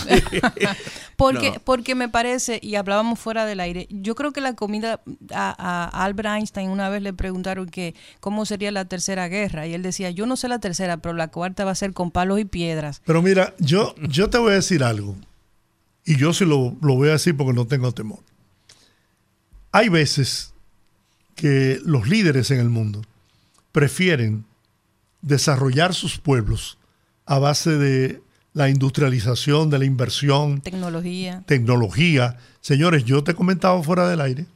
En estos momentos la ciudad de San Francisco, California, ha desplazado a la ciudad de Nueva York como la más importante ciudad. Era la capital del mundo. ¿Pero por qué? ¿Tú me dijiste por qué? Claro, por el tema de la tecnología. Ah, entonces hay que poner en una balanza qué es preferible. Generar empleo, generar riqueza, aunque tú tengas que sacrificar el aspecto de la producción agrícola y verte en la obligación incluso de importar con tierras fértiles, como tú muy bien señalas, ingeniero, hay, hay que ver, hay que poner eso en una balanza sí. y, y, y tomar una decisión. No puedes hacer las dos cosas a la vez, imposible. Yo, yo quiero volver sobre esa parte, pero sobre el análisis que hacía Olga, que con mucha razón decía, bueno, yo creo que tenemos una deuda pendiente con el campo dominicano. Creo que tenemos una deuda. Y esa deuda pendiente, yo la voy a echar un poquito más atrás y te voy a ir al punto nodal. Eh, ¿Cuántas personas quieren, cuántos jóvenes quieren estudiar agronomía, veterinaria, zootecnia? Muy pocos. Muy pocos. Yo vengo de la Facultad de Agronomía y Veterinaria de la Universidad Autónoma de Santo Domingo y llegamos a tener en tiempos de crisis, verdadera crisis, dos y tres estudiantes por sección. Y eso es desastroso. Entonces usted busca cuál es la raíz y realmente lo mencionaba. Una baja inversión en el sector naturalmente que tiene que ver con la agricultura pero en todo lo que es el campo dominicano tiene que, eh, se da una baja inversión. Si nosotros no tenemos los recursos humanos formados, porque hay una equivocación, la gente piensa, agricultura, bueno, la tecnología, señores, donde hay más tecnología es en la agricultura. ¿Por qué? Se lo voy a decir. La ingeniería genética está en la agricultura. La biología molecular está en la agricultura. La, yo le diría, todo lo que es inteligencia artificial que se habla hoy día está en la agricultura. Los jóvenes, la informática, la georreferenciación. georreferenciación. Los jóvenes pueden pensar que agricultura tal vez sembrar yuca, plátano y batata y están muy equivocados porque están muy lejos de ahí. Agricultura tecnificada. Yo lo voy a poner en un ejemplo. Holanda, un país que no tiene la superficie nuestra. Si la tuviera fuera mucho más grande pero es capaz de suplir casi a Europa de vegetales. ¿Y cómo puede producir? Ha, ocupado espacio del mar para convertirlo en, tierra productiva. Entonces, ahí nosotros tenemos un gran ejemplo de cómo se puede hacer en términos tecnológicos. Pero si usted me habla de Israel, cómo te ha puesto los desiertos a producir y, y los sistemas de riego de Israel, que son un ejemplo a nivel mundial. Entonces, todo esto nosotros tenemos que mirarlo. Solamente hace falta un poco más de voluntad política, de políticas públicas, y ahí es donde nosotros como fuerza del pueblo queremos entrar. El que, el que puede hacer eso no ha nacido. De trabajar primero en la formación de los recursos humanos del país.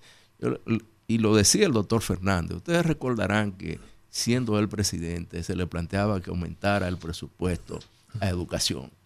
Y él fue siempre eh, un poquito eh, receloso de esa parte, porque él decía que no era dinero lo que faltaba, y también faltaba la voluntad y la disposición de tener capacidades para poder enseñar, verdaderos profesores para poder enseñar. Y se demostró, tenemos el 4%, y todavía nosotros en las pruebas de matemática y lengua española seguimos quemándonos, ¿verdad? Como país. Diez años después. Diez años después. Entonces, se demuestra realmente que nosotros tenemos que tener una política pública ¿en qué, ¿en qué se invirtió ese dinero del 4%? ¿A dónde fue a parar ese dinero? Yo le voy a decir, mal dirigido, mal dirigido el 4%, porque realmente no se han presentado los resultados. Pero yo le puedo decir la otra cosa. Usted va a las universidades, como le decía que las facultades de agronomía y veterinaria están hoy día prácticamente vacías si la comparamos con otras eh, facultades si usted va a educación, ¿cuántas universidades que no tenían la carrera de educación ya la tienen? ¿Por qué? Porque hay dinero. ¿Cuántos jóvenes ya quieren estudiar educación, aunque no la ejerzan, aunque no tengan la voluntad, aunque no tengan las capacidades, interés, la palabra vocación? No, porque hay una respuesta, yo puedo conseguir un empleo allí. Además de que me pueden beneficiar, que yo pertenezco al partido, que pertenezco a esto. Y entonces todas estas cosas han redundado en una escasa, yo diría, un escaso desarrollo de la educación dominicana. Entonces, en el término de agricultura, nosotros tenemos que pensar en lo mismo. Si nosotros no tenemos los recursos humanos, y se lo voy a poner tan sencillo, usted sabe que a nosotros nos entró la fiebre porcina africana, ¿verdad? Antes nosotros teníamos más fortaleza en materia cuarentenaria en puertos y aeropuertos para evitar que enfermedades entraran al país. Ustedes recordarán que el 78, cuando Guzmán entró la fiebre porcina africana y que se erradicó la fiebre porcina africana. Ahora se ha ido a una estrategia de convivir prácticamente con la fiebre porcina africana. ¿Pero qué falló? Fallaron los puertos y aeropuertos realmente. Y especialistas formados fueron quitados de ese lugar en términos técnicos esa gente no se debe tocar por ningún gobierno que venga, debe respetarse. Y eso lo hacía desde Balaguer hasta los últimos tiempos. Lamentablemente ahora se cambiaron.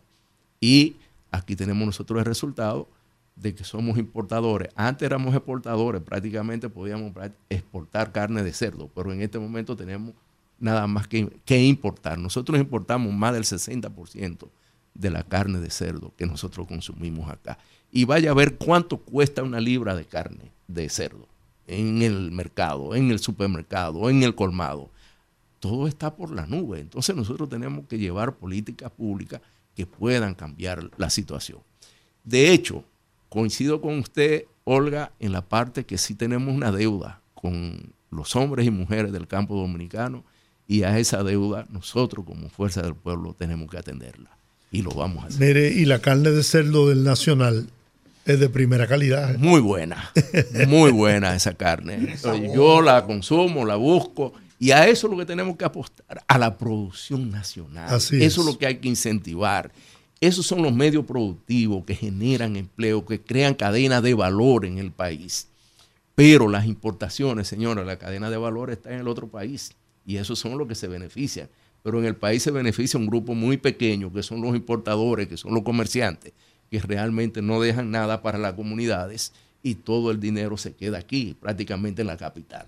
De manera que yo creo que realmente nosotros tenemos que revertir la situación que hay en el campo de la República Dominicana y ir hacia una nueva ruralidad, como se habla hoy día, ir a un nuevo desarrollo. Y le voy a hacer un, ya para terminar, porque sé que el tiempo se ha terminado, de que realmente, a pesar de que hablamos de que hay un 20% de ruralidad y un 80% de la población que es urbana, pero hay un solapamiento tremendo. Es decir, hay muchos territorios que siguen siendo rurales, aunque están computados como urbanos. Y eso es otro tema también que es algo, una deficiencia de los diferentes gobiernos.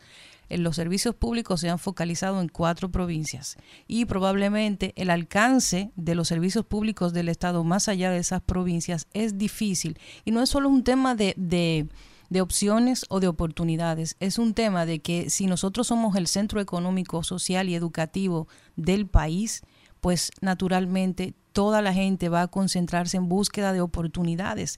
Debe llegar un momento donde se descentralicen los servicios públicos hacia todas las, las provincias para que sí. comience, comience a florecer pues una economía eh, de sector en Eh, cada lugar. Ese es nuestro plan, Olga. Y por ahí tenemos que ir con un programa de gobierno que atienda a esa realidad que tenemos nosotros en el campo dominicano. Bueno, agradecerle, agradecerle por el tiempo que nos ha dedicado al ingeniero agrónomo Modesto Reyes, catedrático y miembro también de Fuerza del Pueblo. Excelente exposición, muy buena. Muchísimas gracias. Eh, el honor ha sido mío. eh. Yo digo, sentirme al lado de dos decanos de la comunicación, del periodismo, y ver el relevo que hay en Olga, para mí es un gran honor estar aquí. Así que Discutir también con un decano en materia de agronomía. De agronomía. Sí, señor. Sí, señor. Un decano de verdad. Sí, señor. Sí, porque Casi. fue decano de la facultad. Claro, claro, claro. Bien, amigos, vamos a la pausa. Regresamos en breve. Tenemos un compromiso con la gente. Con este tapón y tú de camino al banco. No, hombre, no. No te compliques y resuelve por los canales Banreservas. Más rápido y muchísimo más simple. No te compliques y utiliza los canales Banreservas. Tu banco fuera del banco. Banreservas, el banco de todos los dominicanos. Escúchanos en vivo desde nuestras diferentes plataformas para todo el Cibao a través de Premium 101.1 FM. El rumbo de la tarde. El rumbo de la tarde. El rumbo de la tarde. Conectando con la gente, que el pueblo hable en el rumbo de la tarde.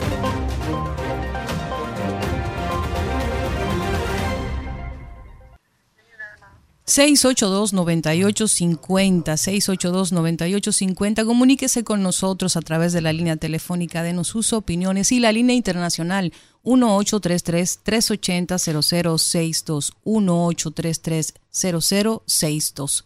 Buenas, rumbo de la tarde. Buenas tardes, buenas tardes. Adelante.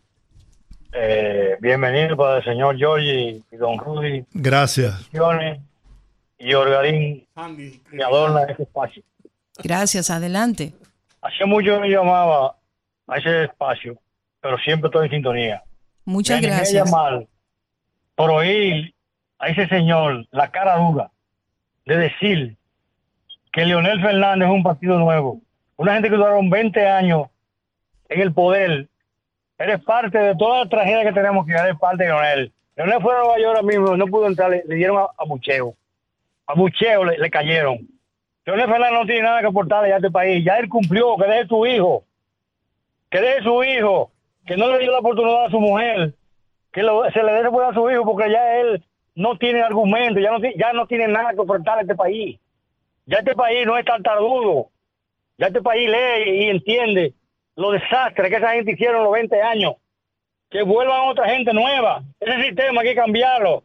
El Congreso entero hay que demolerlo, hacerlo nuevo. Pasen buenas tardes. Buenas tardes, buenas, rumbo de la tarde. Buenas tardes, doña Olga. Adelante, bienvenido. Don Giorgi, bienvenido a casa. Gracias. Don Giorgi, ayer le llamé, hablé con Rudy porque quiero enviarle un mensaje que le envió un amigo de usted conmigo que le interesa que yo le dé el mensaje a usted. ¿Cómo lo hacemos? Bueno, Porque no quiero decir el nombre en el aire. eh, ¿Usted tiene dónde anotar ahí? O al mío, yo lo doy público, el mío Ah, pues arranque, que yo anoto. 809 Bien, 378 sí, 9344. 93 Don Giorgi, es algo importante, yo. 378-9344. Sí, sí, que me dijo que, que, le- que le dé el mensaje a Giorgi. Yo llamé ayer, Rudy estaba ahí en el programa. ¿cómo no? Lo tengo aquí. Pues Tan pronto gracias. termine el programa, pues Sí, por favor, que algo importante. Gracias por la sintonía. Buenas, rumbo de la tarde. Buenas tardes, don Giorgio. sí. Olga, habla Teodoro. Teodoro, bienvenido. A mí me da pena cuando yo oigo que en los hogares crea hace falta dinero. Y entonces del dinero de nosotros, a Miguel Vargas, le dan 20 millones todos, todos los meses, aquí Antún. A dos partidos que ya no, no tienen ningún significado en este país. Sinceramente, a mí me duele que, un peso de, de, de impuestos vayan a, a, a los bolsillos de gente así sin concepto, como esa- esos políticos que son unos, unos eh, sinvergüenza. Y mucho más ahora al hijo de Angelita Trujillo. Que un peso mío vaya a- a- al bolsillo de ese, de, de, de ese pichón de dictador. Muchas gracias por la sintonía. Buenas, rumbo de la tarde. Buenas. Adelante. ¿Cómo están ustedes? Más bien que un loco. Bien. Ah, eso está bien. Georgie, Sí. ¿Y ese angelito catedrático? Porque ahora ellos se encuentran todo caro. Lo que pasa es que como ellos están fuera del poder y ellos mandaban al, al chofer o a la criada con la tarjeta de nosotros, ahora ellos se encuentran la cosa cara. Eso está bien. Pero mira, te voy a decir algo. Él pertenece a un partido de oposición. Y eso es lo que hacen los opositores. Sí. Tratar de convencer a la gente de que se está pasando dificultades Sí. para que merme el alto nivel de popularidad y de reconocimiento que tiene el presidente Luis Abinader, que aunque no lo ha dicho, yo estoy seguro que va a aspirar a una nueva eh, periodo eh, Entonces, presidencial. Miren ahora, miren ahora, él habla de la quiebra de los bancos cuando Hipólito. Pero él le encontró eso. ¿Y qué hizo con muchísimos ingenieros y la Funglode? Que cada ingeniero de cada dale algo a ellos. Él lo sabe. Y otra cosa, él no sabe que cuando Leonel adquirió la presidencia, estaba el Petrocaribe también. ¿Y quién desbarató todas las empresas del Estado y la vendió? Él no lo sabe tampoco. Los ingenios. Él lo sabe. Entonces, que no venga con esa, como quien dice, teoría, a querer como que nosotros somos tontos. Ellos tienen 20 años y Leonel duró 20 años y nunca duró por el poder, porque eso lo duró él siendo presidente del partido y, pre- y presidiendo la presidencia. Así que no vean con esas. Lo que ellos quieren venir es para llevarse lo que dejan. Lo que tienen que hacer los funcionarios de este gobierno es salir a defender la obra de gobierno. Totalmente de Porque- acuerdo. se dice que, no- que el gobierno no ha hecho nada. Miren, señores, solamente, solamente con el teleférico y el metro de, de los Alcarrizos, lo que se está haciendo en Santiago, que va a transformar a Santiago, y la, la ampliación de la autopista Duarte, es para uno quitarse el sombrero. Buenas, rumbo de la tarde. Buenas tardes al equipo, buenas tardes Olga, don Giorgia y don Rudy. Hola. Bueno, la verdad que parece que estamos retrocediendo en el tiempo, porque lo que pasó el sábado con esa marcha caravana que hizo Abel Martínez, que si él alcanzara en las elecciones general la mitad de los votos de los que fueron ahí, si alcanzara la mitad, para él fuera un éxito. porque fueron gente que van a todos los lados y van pagos. Pero oiga lo que sucede cuando ocurre una marcha en el día entero, un sábado, que lo, lo dije, allá la rampa del elevado que sube a la 27, ellos la cerraron el sábado, el día entero, la tarde entera, mandando a los conductores a meterse, a pasar por ahí por la Duarte. Cuando uno viene de la 27, usted sabe que uno viene de la 27 y uno se sube a la rampa, no, pues uno tenía que meterse a la Duarte, ahí donde estaba esa caravana, y esa gente uno no le valió decirle que había una caravana abajo, que dejaran esa rampa abierta para uno pasar, no, eso fue terrible lo que uno pasó en esos tapones abajo. Yo soy taxista y tuve que pasar varias veces por ahí. La primera me ocurrió, la segunda tuve que, que re- eh, rejugarme para no entrar en eso. Pero ellos estaban mandando a entrar todos los conductores ahí abajo en la Duarte con esa rampa cerrada. Eso es increíble lo que sucede en el país, en mi país. Muchas gracias. Muchas gracias a usted por la sintonía. Buenas, rumbo de la tarde. Buenas tardes, lo poderoso, es Teófilo. Don Teófilo, Don Yogi, ¿cómo le fue? Bienvenido a casa. muchas gracias, muy bien. bueno. Gracias a Dios. Gracias a Dios. Lo- Los, funcionarios, como dice usted, don Yogi, tiene que de- de- ten- tenemos que defender ya al gobierno, los, los, emplea- los, los funcionarios y lo, y lo que hemos votado por él. Pero también los funcionarios no hacen mucho lo que están haciendo, porque mire lo que me pasó a mí. Claro. Y muchos viejitos hoy que andan están parados sin, com- sin co- com- comprar sus medicamentos. Y mire lo que están haciendo con Baja Boniquito. ¿Usted se enteró? ¿No? El, el Cito Siberio se entró a Baja Boniquito llevando lápiz, mascota y, y- y licuadora, buscando eh, eh, lo- los votos de, de aquella gente a ver si lo convence. Bueno. Y u- pero ustedes, ustedes debieron darle un recibimiento como él se merece. Bueno, yo le dije a los muchachos que le cojan lo que le den y, no, y que no aparezca un voto por él. Ay, no, no, eso no. ¿No lo Era- pueden coger? no, no lo cojan. Porque así la que le decían a Balaguer, le, le cogemos la fundita y no somos reformistas. Sí. No Pues así dejen- no vamos nosotros a hacer con ellos, porque si ellos no nos hacen la carretera, que el presidente ordenó que el don Jorge, que usted habló con el presidente, y mire lo que ha pasado, y él no, no ha sacado la cabeza a don Cito Siberio. Ya usted sabe. Bueno. De repente nos sorprenden y hacen la carretera. ¿no? Vamos Bueno, a esperar. Ojalá. Buenas, rumbo de la tarde. Viene a ver, estamos en campaña. Sí. Adelante. Pero no por Cito Silveri. Ja. Así que Saca tu ametralladora. usted cree que por él que la van a hacer a la carretera, siéntese para que no le dé cañera. Miren, señores, don Yogi, yo siempre le he dicho a usted, desde que estaba en la otra emisora, que al que no da, le dan. Usted no ve cómo, cómo han salido, es un media tour que han hecho casi todos lo- los voceros de la oposición y hasta los que no son voceros a tergiversar lo que dijo Carlos Pimentel con relación a los medicamentos de alto costo.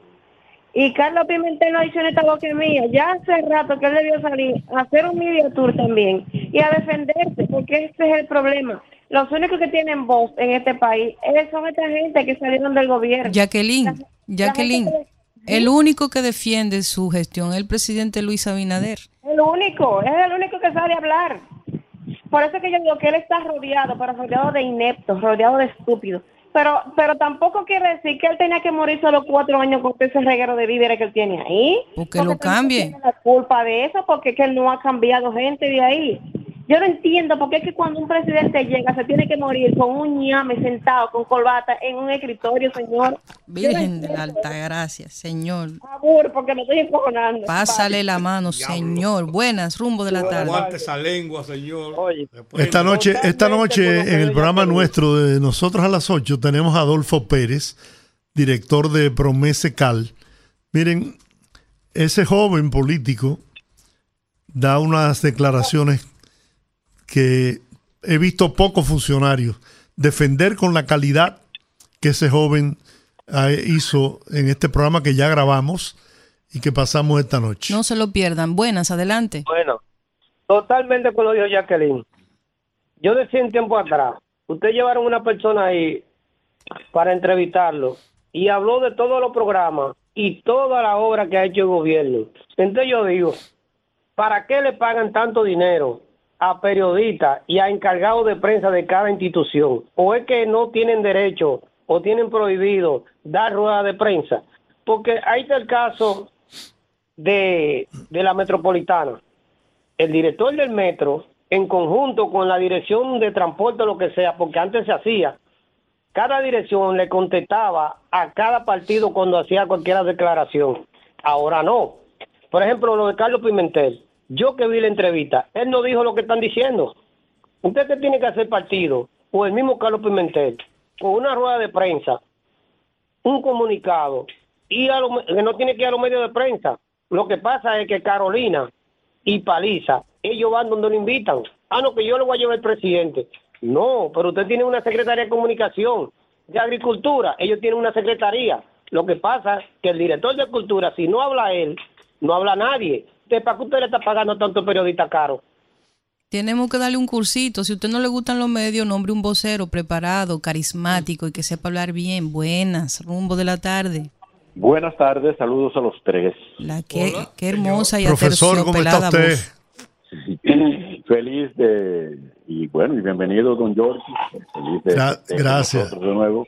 ¿Cómo terminó el cumpleaños de la chica? Fenómeno, fenómeno, eternamente agradecido. Mira, eh, que yo estoy totalmente en frecuencia siempre. ¿eh? Lo que pasa es que da lucha, da mucho trabajo comunicarse con ustedes. Debo decir, eh, para participar en el día de hoy, que el pueblo dominicano debe entender que Luis Abinader, reitero, yo no he sido beneficiado en nada por mi partido, a pesar de que soy ya un adulto mayor, mayor, yo no tengo pensión, yo estoy trabajando, a pesar de los años que tengo, haciendo un horario eh, de más de 50 años como bombero, pero debo decir que Luis Abinader es un lujo, es un privilegio y es un milagro para nuestro país. Señores, sin pandemia, sin haber pandemia, sin haber eh, eh, guerra, gobernar este país después de esos malditos es, casi imposible.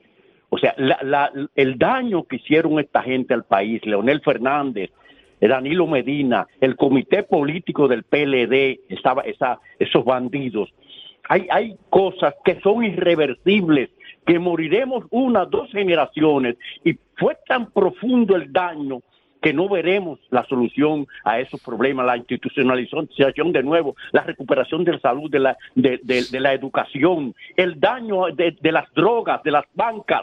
Por Dios, son ellos los culpables y no deben volver más que a la cárcel. Ni con la muerte nos pagan el daño que nos hicieron. Gracias. Frécome, línea internacional. Buenas tardes. Saludos de Puerto Rico. Aníbal. Aníbal, ¿cómo estás? Estamos bien, saludando ¿Sentiste, a todo el mundo. ¿Sentiste el temblor, Aníbal? ¿Todo bien? No, hombre, no, no lo ni cuenta sintió. me di. ¿Qué? Ni, ni cuenta se dio, dice él. Ni cuenta. Pero todo bien por allá. Sí, sí, sí. sa- Saludos al trotamundo. Eso a ti, Jordi. Bueno, no tanto como Trotamundo, pero Esto, mira, con relación para cuando cuando vayan invitados y permitan que nosotros interactuemos y hagamos llamadas para hacerle preguntas directas.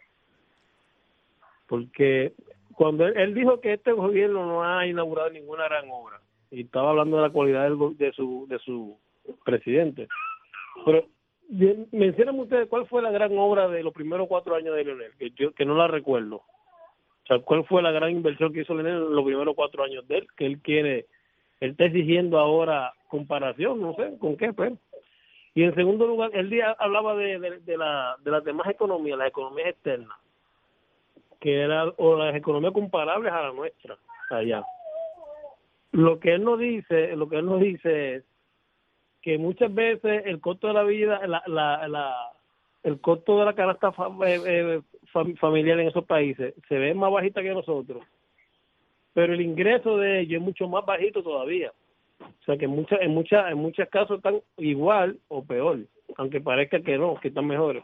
Y de igual forma, de igual forma, el país el, el país nuestro en comparación a otros países el peso del petróleo es mucho. Yo no sabía que el, el búscase un día a investigar eso. lo demandante que es el país nuestro de petróleo. Y ahí sí yo creo que es un, un, un punto que el país tiene que empezar a corregir. El país es muy dependiente del petróleo. Y el petróleo solamente deja gasto, gasto, pérdida y calentamiento global. Muchas gracias familia. Gracias, Aníbal, un placer Un oírte. abrazo, Aníbal, allá en la isla del encanto, Puerto Rico. Un saludo, doña Ligia García. Aquí estoy, doña Ligia. Gracias por sus buenos deseos y su amistad. Buenas tardes. Sí, señor. El ciego, el almirante que le habla, doctor Giorgi. Tire para adelante. Ciego, adelante. Me alegro, me alegro mucho de ese paseo que usted dio. Oye, Muy bien, muchas gracias. usted se lo merece y necesita descanso también. Sí, oiga, es para decirle, Giorgi, que, oiga, no han tumbado aquí con el agua, más nunca no han mandado el agua, nos la mandan media hora y se va como para llantar, usted oye. Y, sí, pero el domingo fue eso, pasado, o el, o el lunes. Y no, y más nunca, oiga, hace como dos meses que estamos con está todo el mundo seco por aquí. Nos dañan el, problema del agua. Y entonces, porque uno llamaba, o lo llamaba a usted, o a cualquier otro programa, o a, a Nieve, eh, y entonces resolvían, la mandaban al otro día, ¿qué va? No le están haciendo caso a nadie. Y la basura, dígale a este hombre, eh, al amigo suyo, que mande a- que no mande a recoger la basura aquí al almirante Solares, que no la están recogiendo.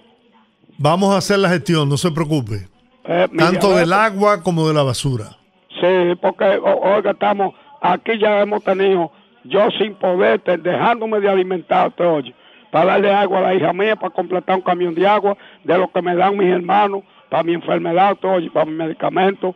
Así no, así no, y, y nosotros aquí, en este hogar, en este humilde hogar, fueron cinco los que votamos por ese por, por el partido gobierno, yo, sin mentirle, usted oye porque el eh, Fellito es amigo personal de Rafael Tejada en Barahona, hermano mío, te oye, amigos personales son, te oye. Muy Usted bien. se, usted se acuerda que yo usted- yo hablé con él en una entrevista que usted Sí, sí, sí. a él? Sí. No se pues preocupe, usted que vamos a hacer la gestión. Buenas, rumbo de la tarde. Buenas tardes. Adelante. Hola, doña Milagros. Don Giorgi. ¿Aló? Sí, le escucho. Bienvenido. Gracias, doña Milagro, mi cariño de siempre. Mucha falta. Eh, fíjese, yo le estoy llamando primero para saludarle y luego para pedir a la Corporación de Electricidad que aquí hace tres horas que explotó un transformador, no sé en qué calle, y no tenemos energía eléctrica aquí en Residencial Santo Domingo. En la mitad de Residencial no tenemos energía. Para Quería decirlo a través de ustedes para ver si nos escuchan. El, el, el reporte es 15 14 80. 15 14 80, eso es Edesur. Sí, Edesur, sí.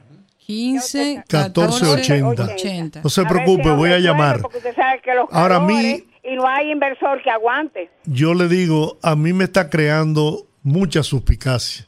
Ajá, La también. cantidad de transformadores que están cogiendo fuego. A mí también.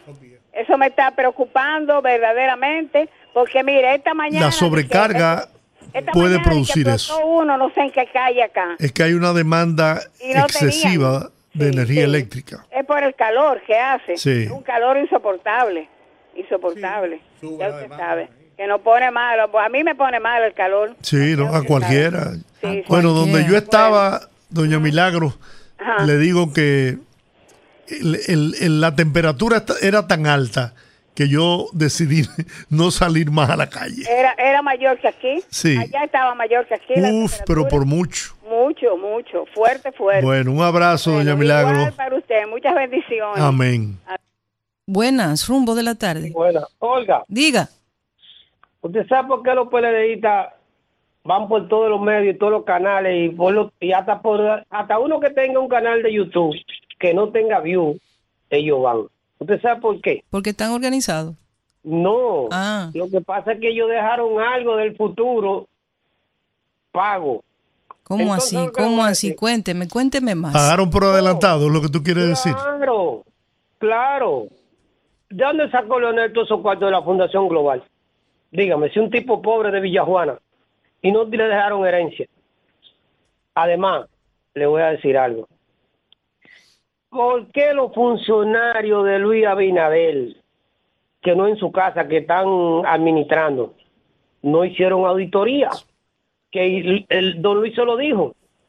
Hagan la auditoría lo que ustedes encontraron. El de educación, que fue Fulcal, que el problema lo tuvo Fulcal, con toda esa escuela que entregaron sobrevaluada y entregado cuartos sin haber construido, para después echarnos la canana a nosotros. Eso pasó en muchísimas administraciones, igual que la de Paliza.